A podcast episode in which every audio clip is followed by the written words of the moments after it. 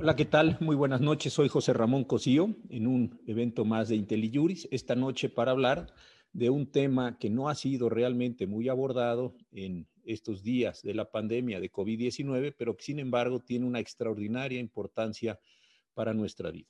Hoy vamos a hablar de democracia y de procesos electorales en el contexto, en el marco, insisto, de COVID-19. Y para ello he invitado a dos profesionales de estas materias, a dos mujeres muy conocedoras, además de muy queridas amigas. A María Marván, quien como sabemos fue consejera del Instituto Federal de Acceso a la Información, del IFAI, y también consejera del INAI, actualmente es profesora en la Facultad de Ciencias Políticas de la Universidad Nacional e investigadora en el Instituto de Investigaciones Jurídicas de la misma institución. Bienvenida María, de verdad muchas gracias, qué honor que estés aquí con nosotros. Y también invitado a una querida amiga, a Rosa María Cano. Ella es abogada electoral con una enorme experiencia también en los procesos, en las dinámicas de estas materias, profesora de la Universidad de Guanajuato. Creo que antes de entrar a las peculiaridades y a las particularidades electorales, valdría la pena que nos pusiéramos en un contexto general para de ahí ir llegando a lo particular. Y lo primero que me gustaría preguntarte, María, es, ¿qué está sucediendo con la democracia? ¿Qué está sucediendo con estas condiciones que ya veíamos venir del populismo, de derechas, de izquierdas, las críticas, todos aquellos libros, la literatura que estuvo saliendo acerca de cómo mueren las democracias o cómo las democracias están contaminándose, en fin, esta enorme discusión que se estaba dando y que todos pues tuvimos acceso a esa literatura en el contexto actual de COVID-19. ¿Es mejor, es peor? ¿Qué ves tú? ¿Qué piensas que va a suceder? Sé que es una pregunta muy general, pero hombre, con todo lo que sabes, seguro que la tienes clarísima. A ver, yo creo que primero gracias por la invitación. Buenas noches a todos los, los que nos ven, nos escuchan. Eh, yo creo que vamos eh, a, esto va a ser una prueba muy importante para todos los gobiernos. Ciertamente, como, como bien planteas, venimos de un proceso de cuestionamiento de la democracia y de señalamiento de ciertos gobiernos con rasgos populistas o francamente populistas diciendo no hay democracia o la democracia está en crisis. Y frente a esta situación de pandemia eh, que nos ha realmente atacado en todo el mundo, por, por, así decirlo, yo creo que se abrió un laboratorio eh, inesperado en donde ante, situación, ante situaciones razonablemente iguales, que es la amenaza del COVID, los gobiernos sí están reaccionando de maneras diferentes. Y si bien todos los gobiernos han tenido que tomar medidas de emergencia, claramente hay medidas más democráticas, más incluyentes, en donde el jefe o la jefa de Estado toma en cuenta al, al Congreso, toma en cuenta a la oposición o eh, otras situaciones mm. en donde ante la emergencia el jefe de Estado no toma en cuenta a la oposición, no toma en cuenta al Congreso, se preocupa bastante menos de la ley y se ampara en la emergencia para realmente eh, tomar medidas que atentan contra su propia constitución o contra su marco legal. Entonces, creo que sí vamos a poder hacer una comparación de qué gobiernos respondieron de manera más democrática eh, y qué, qué gobiernos respondieron de manera más autoritaria en una definición muy básica, respeto a la ley e inclusión de los otros y tomar opiniones o eh, no respeto al marco jurídico, aun cuando haya emergencia, y eh, no ser incluyente con las oposiciones y con las otras instituciones. Eh, completamente de acuerdo. Yo creo que con este marco podemos ir avanzando ya en los temas. Eh, a ver, Rosa María, si este marco general que señala María, y yo comparto la, consideración, es, es así, ¿qué, ¿qué retos, qué problemas le ves ya no a la democracia en general, sino a los procesos electorales como uno de los factores, desde luego, no el único, pero sí un factor esencial de eh, las propias democracias? todavía en el contexto general de COVID. Todavía no entremos a México, en un momento lo haremos, pero ¿cómo ves estos retos en COVID-19 para los procesos democráticos. Eh, gracias por la invitación. Eh, para, para mí es un privilegio estar con María y, con, y contigo en esta charla. Y bueno, en el contexto de qué es lo que, lo que puede pasar en las democracias o qué es lo que está sucediendo, ha habido diferentes soluciones que han dado en diferentes países, pero uno de, las, de los riesgos que, que, se ven con, con mayor em, este, atención, pues es el tema de que en muchas entidades, en muchos países, lo que ha sucedido es que han desaparecido los, prácticamente han desaparecido los poderes. Entonces ha habido una concentración de poder en los ejecutivos. ¿Por qué? Porque a todas las autoridades las encontró como mal paradas el tema de la pandemia o no preparadas para, para afrontarlo los poderes judiciales, los, legislativos, algunos están trabajando, otros no están trabajando, en lo que las entraron a la dinámica de la comunicación este, em, eh, a través de los diferentes medios que tenemos eh, como de, comunicación alternativa, pues en lo que lograron eso, pues hubo un espacio en el cual no había eh, poderes eh, ejerciendo sus funciones. Creo que eso es una constante que se dio en, diferentes países, ¿no? Eh, unos, obviamente, los más democráticos, pues no se dio eso, pero si vamos a ejemplos, no sé, por ejemplo, em, eh, algunos en Sudamérica, creo El Salvador o algunos de ellos, pues sí hubo este, ejemplos, pues en los cuales los poderes ejecutivos se empoderan, sobre todo en los regímenes presidenciales. Y creo que ese es un gran riesgo que se, que se va a enfrentar, la concentración de, poder y sobre todo la tentación de suprimir al contrario. Como decía eh, María, hay que analizar cómo han estado eh, mm, enfrentando las crisis y al final de esto vamos a ver que a lo mejor hay sistemas más democráticos y otros que aprovecharon eh, la pandemia pues para suprimir derechos o para concentrar el poder y ir como teniendo estos ejercicios no democráticos.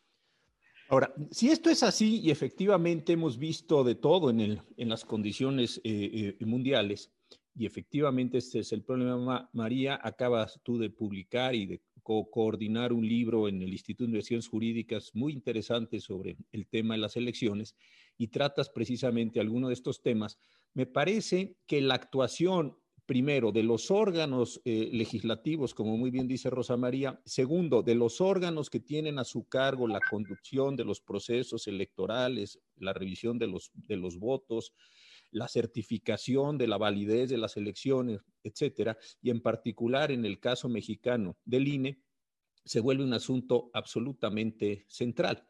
Pero eh, eh, entramos también en esta muy complicada relación de decir, por un lado, que la gente no salga, que no nos movamos, que mantengamos las restricciones, y por otro lado, que logremos el mantenimiento general de toda la democracia creo, y, lo decíamos al inicio, cuando estábamos eh, a punto de salir al aire, que el sistema democrático mexicano, el sistema electoral mexicano, lo voy a decir mejor, es un sistema muy de contacto, se va, se recoge la credencial, hay que ir a la urna, hay que votar, a la casilla, luego depositarla, en fin, tú hacías una consideración de este tipo. Y entonces sí se puede presentar en COVID, no solo en este brote, sino en el brote que es previsible para noviembre o inclusive el brote para el año que entra, una condición restrictiva y si no en México, en otros países, pero sí creo que dependemos mucho, al menos en México, de esta condición de cercanía. Y, y tú con la experiencia que tuviste en el INE tan intensa, pues creo que, de esto nos, nos podrías ampliar antes de entrar ya directamente a los procesos nacionales. Mira, justamente hay que entender que no solo se suspendió el día de la elección lo que debió de haber sucedido este domingo que viene, eh, el domingo 7, se suspendió todo. ¿A qué me refiero con todo? Eh, no está habiendo capacitación de los funcionarios de casilla. Ese, es un contacto muy personal.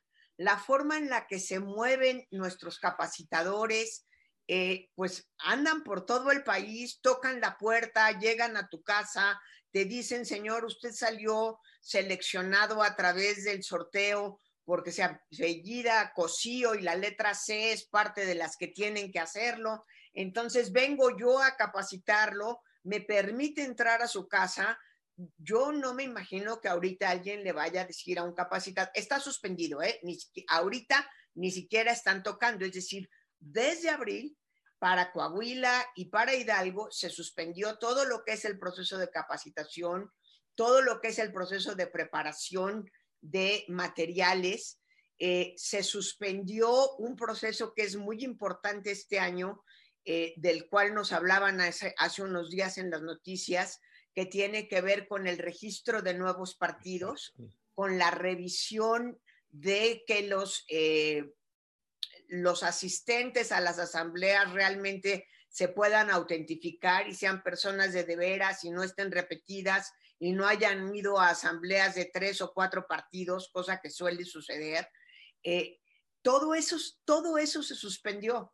Entonces, realmente suspender las elecciones el 7 de junio es porque llevamos los prácticamente tres meses que estamos encerrados en donde no se ha ido preparando todo eso. Ahora lo que viene es una serie de cuestionamientos para lo que, como dice Rosa María, nos, nos agarran muy descolocados. Eh, México ha sido un país en el que no ha querido dar pasos importantes en la automatización de procesos porque fundamentalmente la desconfianza de los partidos políticos es muy grande y les, les gusta que todo se haga en persona. Eh, Corea, por ejemplo, tuvo elecciones en medio de la pandemia el 14 de, de marzo, pero tenía voto electrónico ya desde antes y tenía voto postal. Entonces, dijo, no voy a suspender las elecciones, pero invito a la mayoría a, que, que por favor vote a través del correo y lograron un 25% de participación vía postal, porque ya era algo que se venía haciendo. En México, el único voto a distancia que tenemos es el voto de los mexicanos en el extranjero, con un proceso complicadísimo para registrarse como votantes, costosísimo además, eh, pero no hemos querido avanzar en voto electrónico, mucho menos, eh, digamos, urna electrónica que estuviera física en una casilla, mucho menos voto por Internet. Recordemos que hemos alegado fraudes con base en un algoritmo que no existe. Entonces, eh, pues imagínense las, los fraudes, coludido el pobre señor cartero, entonces, y creo que más allá de Coahuila y de Hidalgo, tenemos que empezar a pensar cómo vamos a llevar a cabo las elecciones del 21, porque esto no se ve que se vaya a entrar ni siquiera a una nueva normalidad eh, en tres, cuatro, cinco meses. El proceso electoral en México empieza en septiembre. Ya ahorita ya nos avisaron que el INE reanuda el proceso de eh, revisión para el registro de partidos, pero ya no les van a dar administración en agosto, les van a dar administración hasta septiembre, es decir, ya ahí les quitaron un mes al que en principio tenían derecho. Nos vamos a tener que ir adaptando en muchísimas, muchísimas consideraciones que son, como bien dices, desde el registro de votantes, no hay manera de sacar una credencial de elector y para todo efecto práctico una identificación si no vas en persona a la oficina. Hay manera de hacerlo de otra manera, por lo menos de renovarla, eh, si ya estabas registrado. En fin, creo que hay muchas, muchas interrogantes de cómo esto afectó, está afectando, y yo creo que tenemos que tomar en consideración que va a afectar seriamente al 21 y tenemos que tomar decisiones porque la Cámara, eh, la Cámara de Diputados se tiene que renovar sí o sí. Y ahí viene un primer problema de Cámara de Diputados, eh, eh, Rosa María. Vamos ya a entrar ya al proceso electoral mexicano. Y el tema es ¿qué pasa con los consejeros? Desde ahí hay un asunto eh, delicado. ¿Va a, aprobarse? ¿No van a aprobarse? ¿Faltan? ¿Cómo está? Eh, eh, ¿En qué momento estamos? Yo creo que desde la integración del órgano sería bueno que nos contaras en qué situación estamos en este, en este momento. Terminó el periodo ordinario. ¿Qué está pasando aquí? Sí, em, en efecto, el, proceso de selección de los consejeros em, está suspendido y está suspendido por una decisión de la Cámara de Diputados y eso conlleva que el comité técnico pues también eh, eh, tenga suspendido el proceso eh, básicamente de las entrevistas a los 60 mm, participantes que lograron llegar a esa, a esa fase del proceso. Eh, dadas las nuevas tecnologías, las, entrevistas se podrían llevar a cabo de manera a distancia, ¿no? Este, pero más allá de eso, una de las justificantes que eh, emitió la Cámara de Diputados para suspender, pues fue que en su momento la, la Suprema Corte de Justicia, si no se pone de acuerdo la Cámara, tendría que tomar la decisión por insaculación este, pues no estaba, había suspendido funciones, pero ya, ya está reactivada, entonces como que no se justifica tanto que siga el proceso en suspenso. Y bueno, eh, la debida integración del Consejo General es un elemento importantísimo para la toma de decisiones en el Consejo General, porque hay en el número de eh, funciones o facultades que ahora le pusieron al INE, que tienen que ser tomadas por una mayoría de votos, de ocho votos. Bueno, la verdad es que nadie está obligado a lo imposible y si se llega a tener exclusivamente los, los está incompleto, pues ya tuvimos un Consejo General de cuatro consejeros funcionando.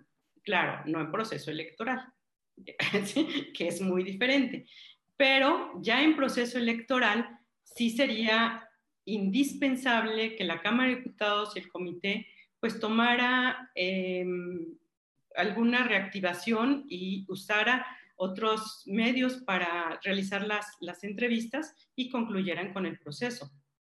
¿Sí? Porque... Estoy de acuerdo con Rosa María.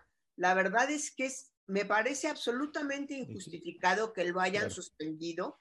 Obviamente el comité técnico está obedeciendo a la Junta de Coordinación Política, no, no, lo, podían, no lo podrían hacer por ellos mismos. Yo, a ver, cuando entramos en esto, dijeron para el 30 de abril. Exacto. Eh, estamos a 4 de junio y la, parece ser que la única certeza que tenemos la gran mayoría de los mexicanos es que esto va para largo. Yo creo que la COPU se podría reunir de la misma manera que ahorita estamos conversando y que tenemos 190 personas que nos están escuchando. Eh, para poder decir, señores, continúen el proceso, las entrevistas van a ser por internet, eh, vía Zoom, cualquier otra, otra metodología, se va a grabar, va a haber transparencia, va a haber, o sea, no, no tenemos por qué perder ningún tipo de garantía y el consejo podría estar eh, seleccionado en 15 días, que era lo que les faltaba. O sea, lo que le faltaba al proceso para, para decidir, recordemos que tenían que tomar la decisión a más tardar el 4 de abril. Eh, en 15 días de Estaban en periodo ordinario de sesiones el 4 de abril, desde luego. Hoy ya no están en periodo ordinario de sesiones, entonces se atrasa esto, habría que convocar a un periodo extraordinario, sacar los nombramientos y va retrasando todos los procesos. Este me parece que es una de las advertencias más importantes que resultan, que resultan del programa, ¿no? La otra que decían ustedes, para que empecemos con un diálogo más abierto, total, pues los tres nos conocemos mucho y nos tenemos mucha confianza. Yo no necesito ser así un moderador, vamos a, interactuar más, pero ya hablaron ustedes de credencialización, retardo en la administración de los partidos. Eh, eh, eh, el la integración nueva del Consejo General, que es una cuestión importantísima, como que se van generando muchas presiones alrededor de, de la autoridad electoral. Y por eso quise empezar con el contexto inicial de democracia, primero, procesos electorales y después ya autoridades electorales. Si de por sí, lo decías muy bien, María, estamos generando una condición de enorme incertidumbre o a veces hasta de desconfianza, en condiciones ordinarias, donde ves venir el proceso o lo ves cómo se está construyendo, cuando el proceso te aparece así de repente soluciones, pues esto me parece que puede ser algo que nos genere, además de COVID, además de desempleo, además de pobreza, pues también una situación de inestabilidad social, ¿no, Rosa María? Sí, yo creo que una de las cosas que habría que reflexionar es sobre las medidas que ha tomado la autoridad electoral, si fueron oportunas y qué tan eficaces están siendo. Ya hablamos de, bueno, ya habló María un poco sobre el tema de la credencial de elector. Y bueno, em, se suspendieron la atención en los módulos para, para tramitar la credencial de elector y fue hasta el 15 de mayo, o sea, mes y medio después, este, que toma el Consejo General un acuerdo para dar una constancia digital que sirva, haga las veces de, medio de identificación, porque recordemos que la credencial de lector tiene esta doble función. Sirve para ir a votar y ejercer tu derecho político electoral, pero también se ha convertido en el instrumento por excelencia de identidad de los mexicanos. Entonces hay mucha gente que no puede hacer ningún trámite ante ninguna institución porque no cuenta con la credencial de lector, porque ya se venció, porque la perdió X pero entonces los módulos estaban cerrados y siguen cerrados. ¿Qué es lo que hizo el INE? Pues estableció esta constancia o esta certificación que trae un, un, código QR que podrán bajar en un, en un teléfono de, de, inteligente, que podrán leer las instituciones ante las que se presente. Pero aquí hay un tema, la brecha digital. Y la, o sea, hay gente que no tiene acceso a un teléfono o sea, en nuestro país, y que a lo mejor son los que más necesitan una credencial de elector para identificarse. Entonces, aquí hay un tema para la autoridad electoral, para la universalidad del derecho a la identidad, que cómo garantizarlo. Porque sí, claro, las nuevas tecnologías, pero tenemos muchos Méxicos. Este, y ante eso, es un gran reto para la autoridad electoral, pues ser incluyente con todos aquellos que necesiten una forma de identificarse. Y además, te inscribes tú en la página, bajas el formato y te van a resolver en 20 días hábiles. 20 días hábiles, te lleva un mes más y eso nada más va a tener vigencia hasta el 1 de septiembre. Entonces habría que reflexionar sobre la oportunidad y eficacia de la medida que está tomando la autoridad electoral, ¿no? Eso en cuanto Fíjense, ya llevamos credenciales, la integración de... ¿Qué otros problemas ves, María, en estos, digamos, de aquí a septiembre, octubre, que estemos ya en pleno proceso? Nada más como, como problemas generales. ¿Qué, qué otros deficiencias? No deficiencias, porque estamos en este sitio. ¿Qué otros pendientes lo voy a poner para no, no, no parecer agresivo en eso? Bueno, desde luego te decía, todos los... los... procesos electorales están basados en el contacto con, con la gente.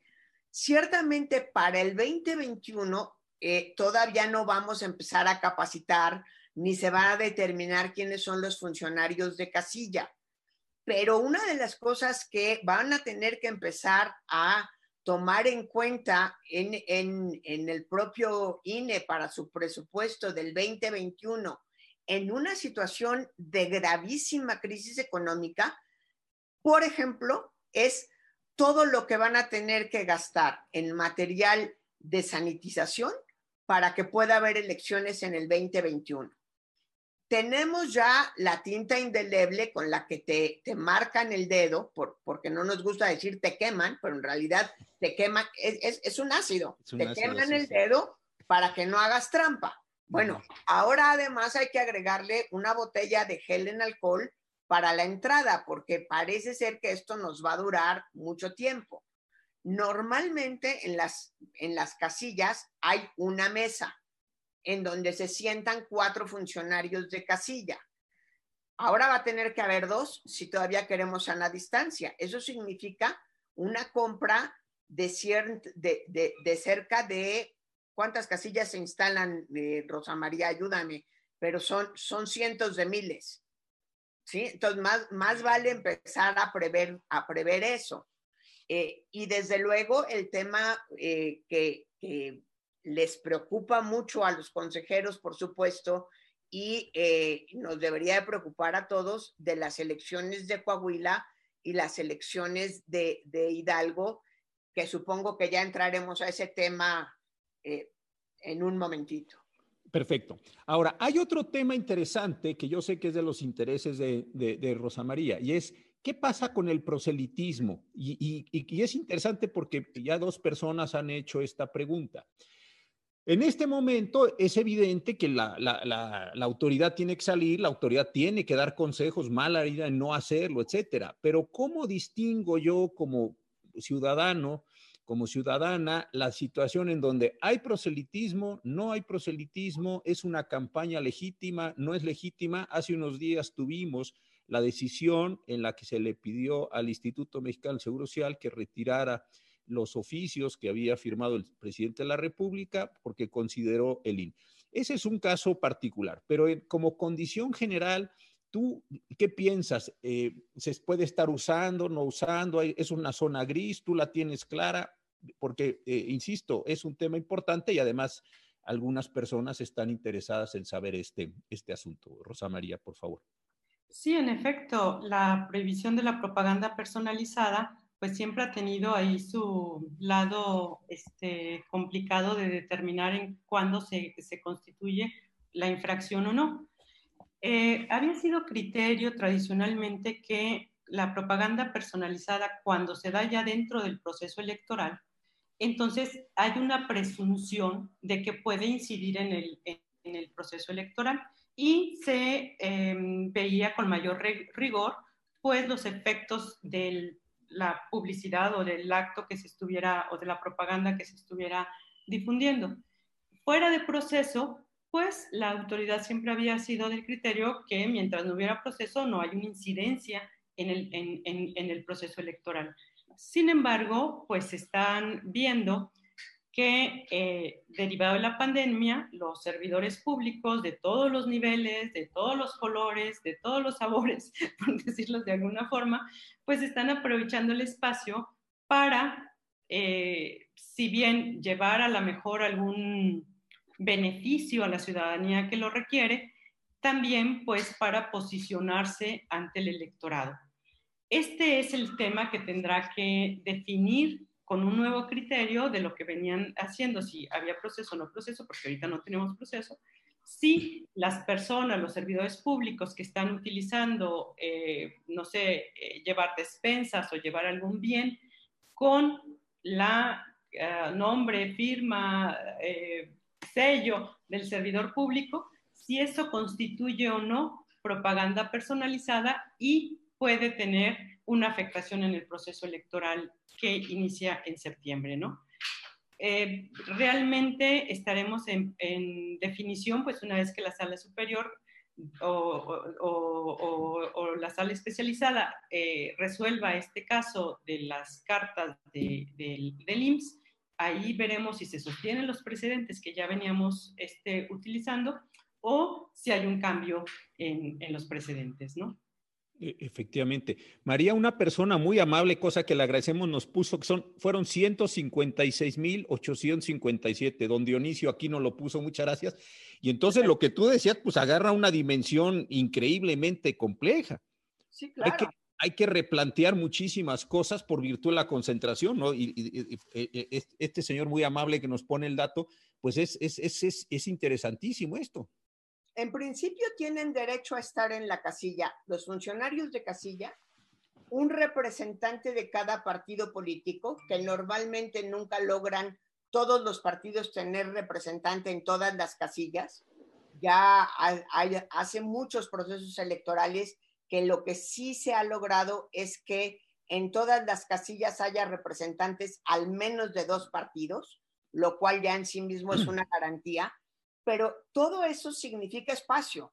Si lo multiplicas por metro y medio, significa que vas a necesitar una cancha de voleibol para, para poner una casilla. ¿De dónde vamos a sacar 155 mil eh, canchas de voleibol techadas? Porque las elecciones en México son en época de lluvias. Entonces, sí es un problema. Yo quisiera retomar el tema del proselitismo porque creo que hay dos cuestiones eh, que se, o tres cuestiones que se juntan. Una, como muy bien apunta Rosa María, es la propaganda personalizada.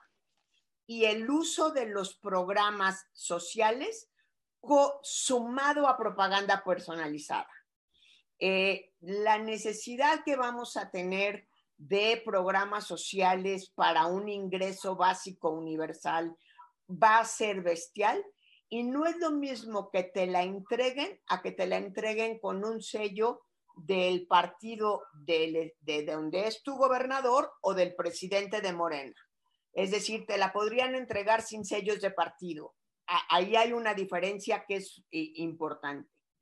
La otra es que, así como dije al principio de, la sesión, que íbamos a ver las diferencias entre un jefe de Estado y otro, y entre decisiones más autoritarias o menos autoritarias, también estamos viendo, y lo estamos viendo todos los días, las diferencias de las actitudes y de las formas de enfrentar de los gobernadores y la gobernadora. Y sí vamos a establecer diferencias. Y ciertamente hay ciertos gobernadores que han logrado eh, una cierta cobertura nacional por posturas diferentes y por plantear opciones diferentes. Y eso creo yo es el crecimiento más o menos natural de ciertos liderazgos que los vamos a ver no para el 21, sino para el 24. Evidentemente, vamos a, eh, no se me ocurre que cuando estemos en el proceso de selección de candidatos para la presidencia de la República en, en 2023, no volteemos a ver qué sucedió en el 2021 y qué gobernadores gobernadora lo hicieron mejor o lo hicieron peor. La comparación va a ser inevitable y creo que eso lo debemos de tomar como la parte natural de los procesos políticos de construcción de liderazgos. Ciertamente lo que dice Rosa María es muy importante, eso no tiene nada que ver o no debería tener nada que ver con la utilización de programas sociales para ensalzar a la propia eh, figura del presidente municipal, del gobernador o del propio presidente de la República y sus partidos. Eh, el tema es difícil, eh, lo hemos discutido muchísimo en México desde 2007.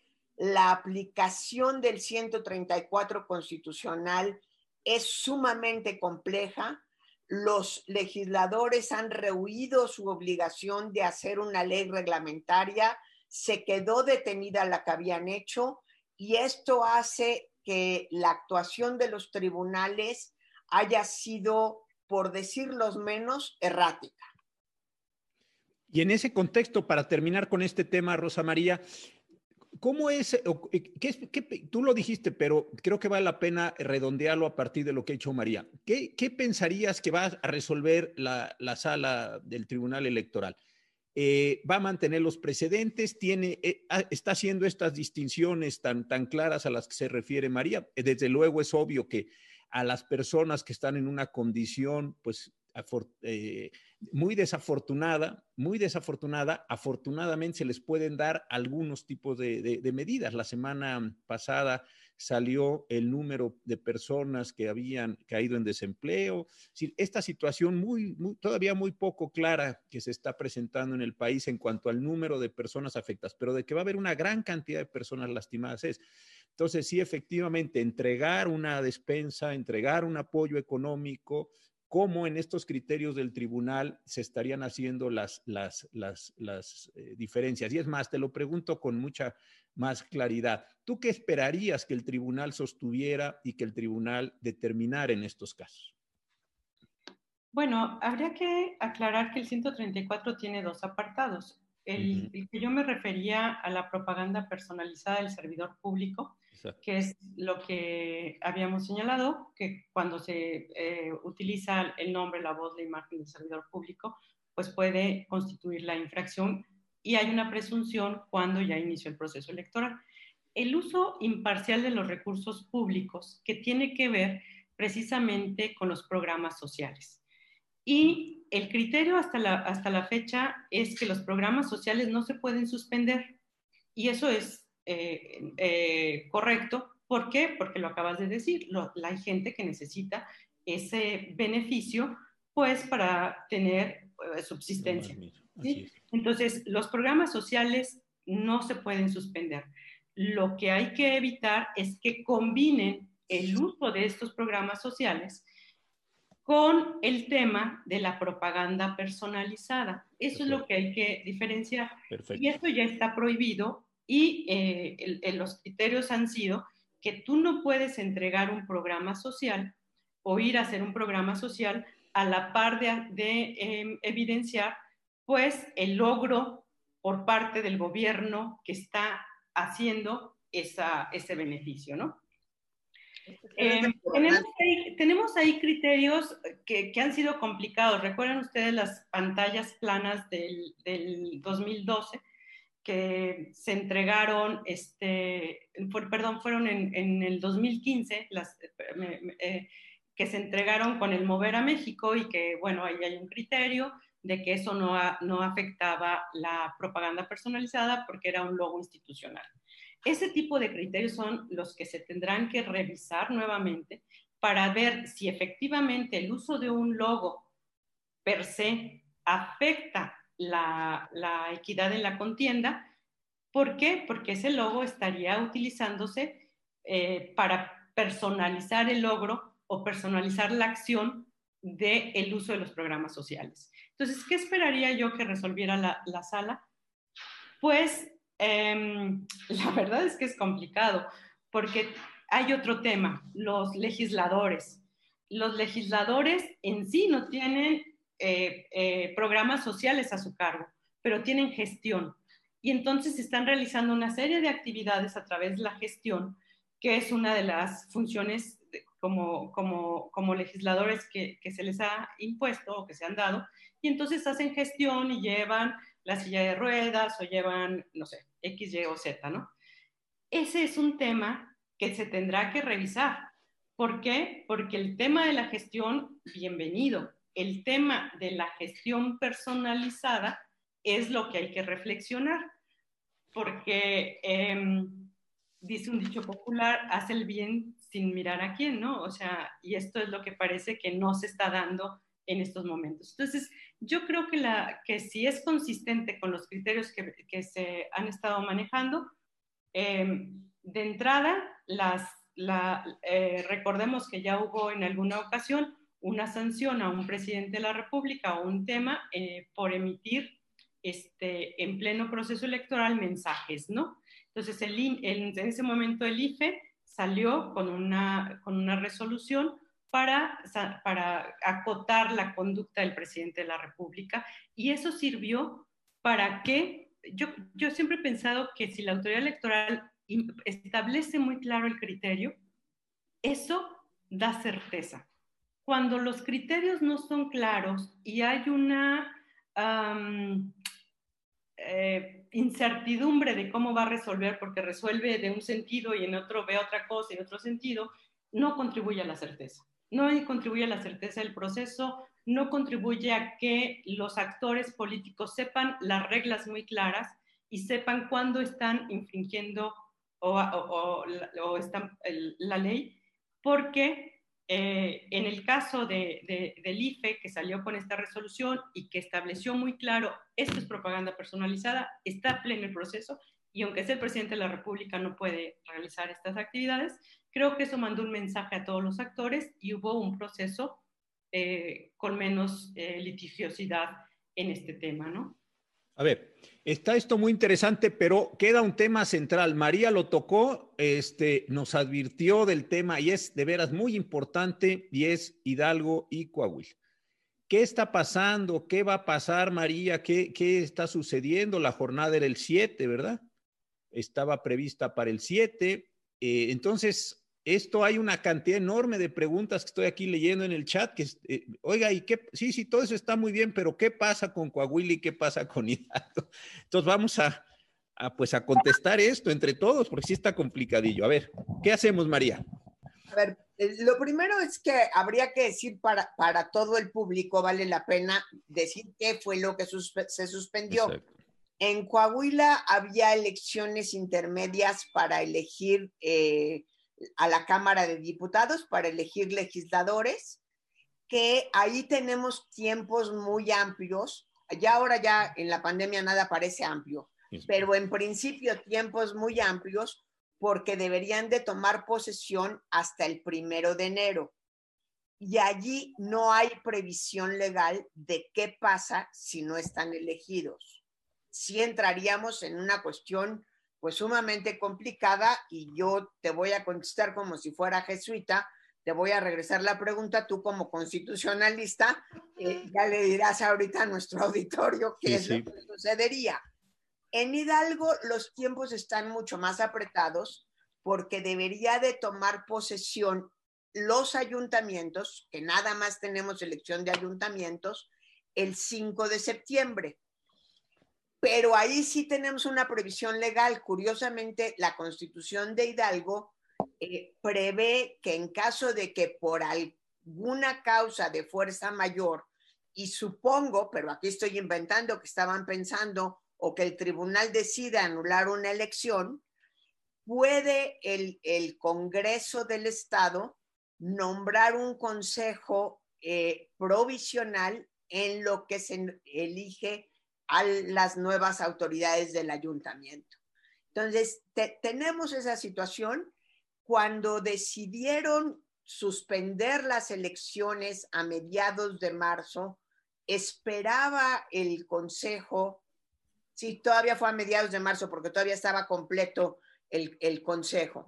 Esperaba el Consejo General eh, poder realmente celebrar elecciones a finales de julio, eh, mediados de agosto. Hoy, 4 de junio, María Marván, y me hago cargo yo de lo que yo estoy diciendo, no se ve claro que para agosto se puedan tener elecciones. Entonces, si estamos en una situación complicada. A lo mejor tendríamos que empezar a ver cómo capacitar vía Internet a los funcionarios de casilla. Eh, yo creo que tendría que haber una reforma constitucional para poder abrir a otras formas de voto. No creo que la emergencia alcance para que por decreto se acepte el voto postal o se acepte, en fin, sí estamos en una situación en la que tenemos que ponernos a reflexionar qué es lo que va a suceder, porque de verdad no me imagino si el 31 de diciembre no están elegidos los diputados de Coahuila, ¿qué va a pasar el día primero eh, de enero? Me queda claro que no es una opción extender los mandatos de nadie. Oye, eh, eh, Rosa María, y como te hizo la pregunta María Marván muy directamente a ti, ¿tú qué pensarías en este caso? bueno. Como eh, bien dices, nos conocemos. Sale. Bueno, en el caso de, Hidalgo, y ahorita entro a, Coahuila a lo, del, a lo del legislativo, en el caso de Hidalgo, la gran preocupación, más allá de que haya un sistema que prevé el propio 115 constitucional cuando hay desaparición de, ayuntamientos, de que se nombre un consejo municipal. Aquí el gran riesgo o el gran problema es que el gran elector no va a ser el, Congreso local. Entonces, es lo que yo decía al inicio de la, de, la, de la charla, la concentración de poder que en este caso se va a dar en el Congreso local, en el que va a designar a los ochenta y tantos, ochenta y cuatro creo, no estoy segura, ochenta y cuatro municipios, ayuntamientos del municipio del estado. Ahí hay un tema eh, importante. ¿Por qué? Porque se está, va a haber autoridades en todos los, aunque no haya una crisis de gobernabilidad, porque va a haber quien gobierne, sí hay una crisis de representatividad. ¿Por qué? Porque no son los, los electos, es el gran elector, es el, Congreso local. Creo que ahí hay un tema y creo que el, el, el INE debería estar tomando cartas en el asunto y las autoridades locales para evitar esta situación, con independencia de que no sea de una cuestión de gobernabilidad. Creo que hay que respetar el derecho fundamental de los electores de acudir a la urna con todas las medidas eh, sanitarias eh, conducentes. Ahora, vete a, Coahuila, porque eh, lo que decía María es muy importante. No tener diputados, eso sí, es una situación complejísima. Yo no sé si eso es uno de los factores. Habría que, verlo de desaparición. habría un tema este, para el Senado de la República. Muy complejo, sí. En, el tema de que si se da o no una desaparición de poderes, ¿no? En el caso de Coahuila, tendríamos que revisar si efectivamente podría darse el caso, porque eh, tendrías exclusivamente funcionando un solo poder electo y, otro, oh, y el judicial. Entonces, eh, yo creo que tendría que irse a revisión por el Senado si se actualiza o no la desaparición de poderes en Coahuila. y eso conlleva que te raspas el gobernador. O sea, como vía de consecuencia, ¿no? O sea, en lógica. O sea, yo, yo creo que la decisión de marzo fue una decisión muy responsable. O sea, era lo que había que tomar en ese momento. Creo que en este momento ya no es decir las posponemos, sino qué tenemos que hacer para que sí haya elecciones. Creo que ese es el tema. Y creo que eh, el INE tendrá que ponerse una, una fecha límite y decir, voy a inventar, para la tercera, el tercer domingo de septiembre va a haber elecciones en Coahuila y en Hidalgo porque es lo que necesitamos para preparar, para comprar el material, para, para capacitar a la gente. Las, las modalidades de campaña tendrán que ser por internet. Eh, finalmente, Joe Biden no lo han detenido, ¿eh? Joe Biden está haciendo campaña desde el sótano de su casa y ya, ya va 10 puntos adelante de Trump.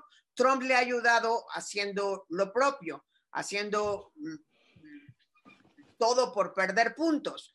Pero creo que en este momento la decisión responsable es en qué momento vamos a poder tener elecciones de Hidalgo y de Coahuila y las vamos a usar como laboratorio para ver qué es lo que tenemos que hacer para, para las elecciones del 21.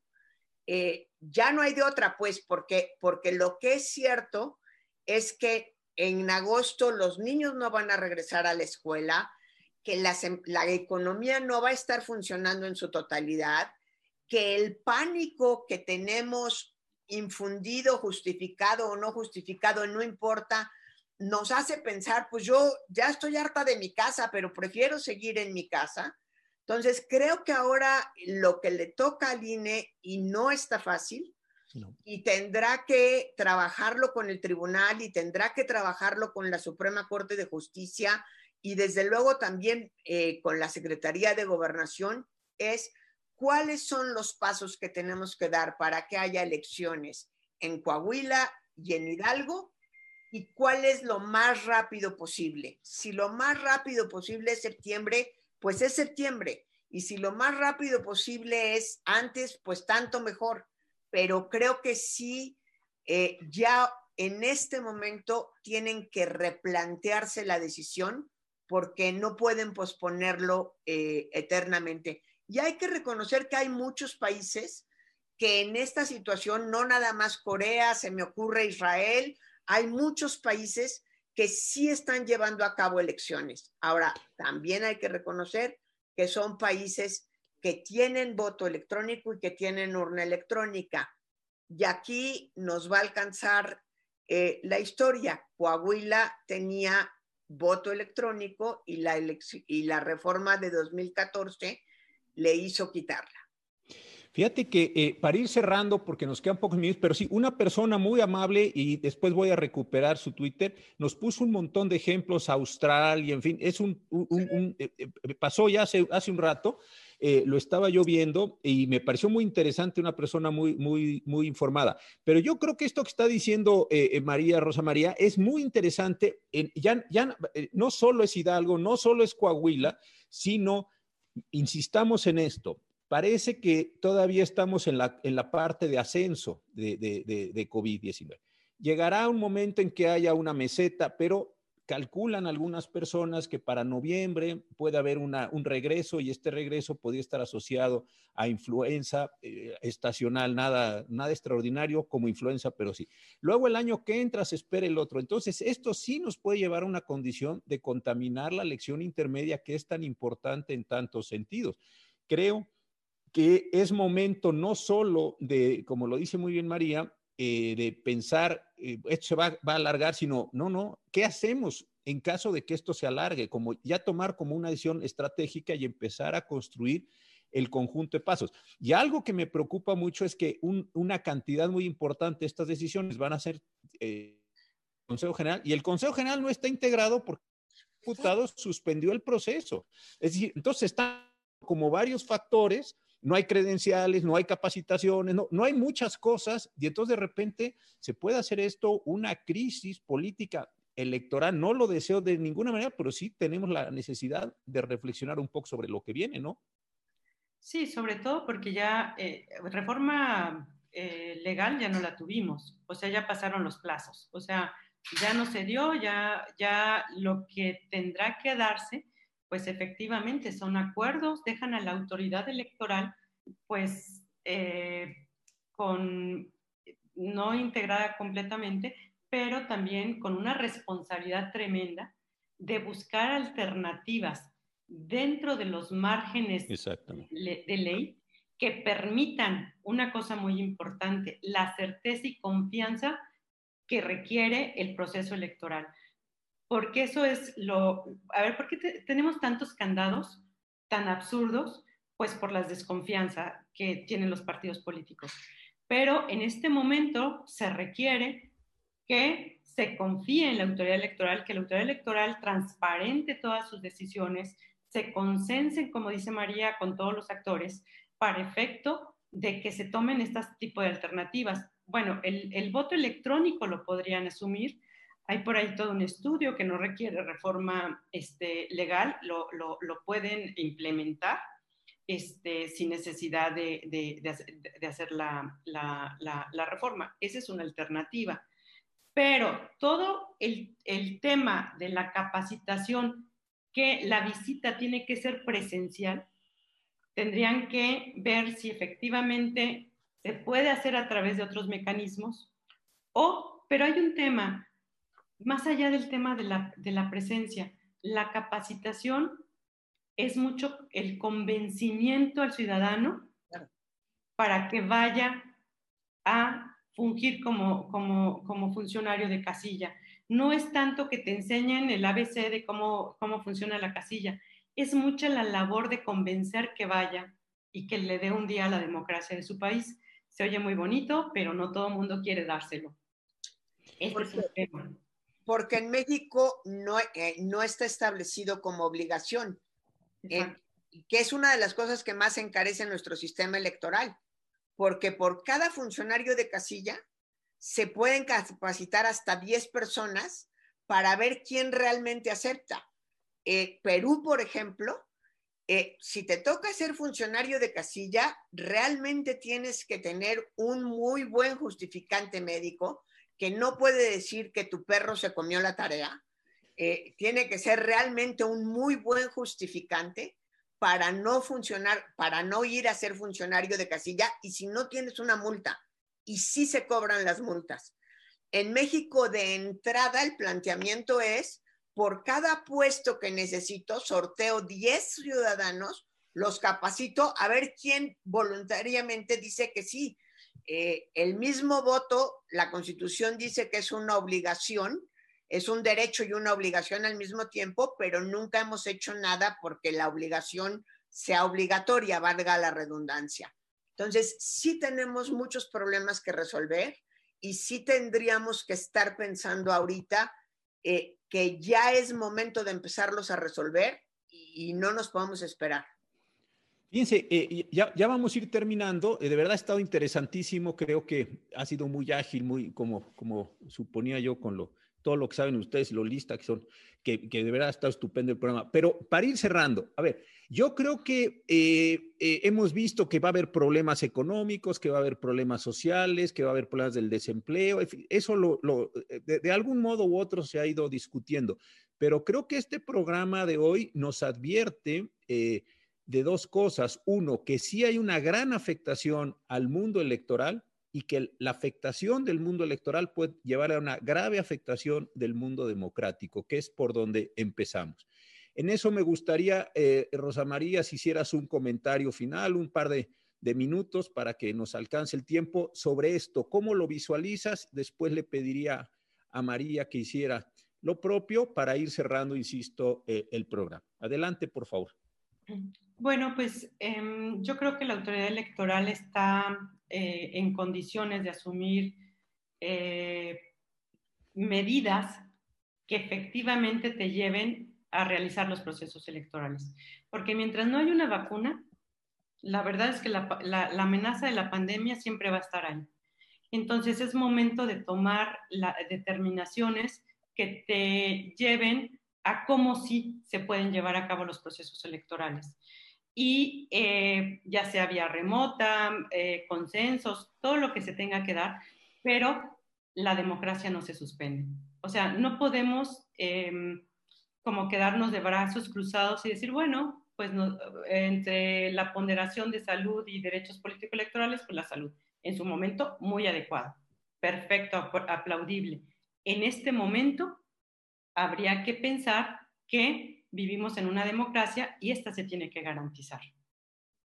Y, tú, María, ¿cómo, ¿cuál sería tu comentario? Porque eh, eh, empezaría yo, o, más bien terminaría por donde tú empezaste, las condiciones de un riesgo, insisto, a la democracia como consecuencia de los riesgos electorales. Hemos analizado algunos, seguramente habrá muchísimos más, pero con los que ya están sobre la mesa, creo que estamos en una situación de enorme prevención. Yo repartiría aquí las responsabilidades. Eh, estoy de acuerdo con Rosa María que las autoridades electorales, no solo la administrativa, también la jurisdiccional y desde luego también la FEPADE, tienen una gran responsabilidad. Pero más grande es la responsabilidad de los partidos políticos. Y los partidos políticos tendrían que actuar con una verdadera vocación democrática y darse cuenta que si no hacen todo porque si suceda y suceda bien, esto va a ser un desastre. Eh, la ley electoral que tenemos tan compleja, basada en la desconfianza, la desconfianza es mucho más grande de los partidos que de los ciudadanos en general. Y, por, y es tan grande de los partidos porque los partidos no confían en el otro, porque sabe saben de lo que son capaces ellos mismos y nos los han demostrado cada vez que reforman la ley. Cierran, por un lado, eh, una forma de, de hacer trampa y inventan ellos otras 10. No tenemos partidos políticos con compromiso democrático. Si algo puede poner en riesgo nuestra democracia en este momento, es precisamente que los partidos no actúen con toda responsabilidad democrática. Sí, claro, las autoridades tienen obligaciones, tienen que planearse para ver qué es lo que hay que ir haciendo, pero si los partidos políticos no responden con una lealtad democrática, no va a haber manera de sortear esto. Y no quiero ser catastrofista. Pues yo de verdad les quiero agradecer muchísimo, como decía, de verdad, además del cariño, el enorme respeto intelectual que tengo por las dos. Muchísimas gracias. Creo que iluminamos, eh, como es la intención de estos programas, un segmento de la realidad que no está tan claro, lo vemos lejano, pareciera que, bueno, es un problema el año que entra, en fin, cada quien tendrá ahí sus pensamientos mágicos, pero sí me parece que esto se nos está acercando, este problema, como tantos otros que se han ido, insisto, eh, acumulando. Unos estaban antes, otros han aparecido, pero sin duda alguna estamos viviendo un cambio de ciclo en muchas, en muchas eh, cuestiones de la vida nacional. Muchas gracias a los dos, a las dos, con mucho cariño, como siempre. Cuídense mucho, nos seguimos viendo. Gracias a todos los que nos siguieron. Gracias a todos. Buenas noches, gracias.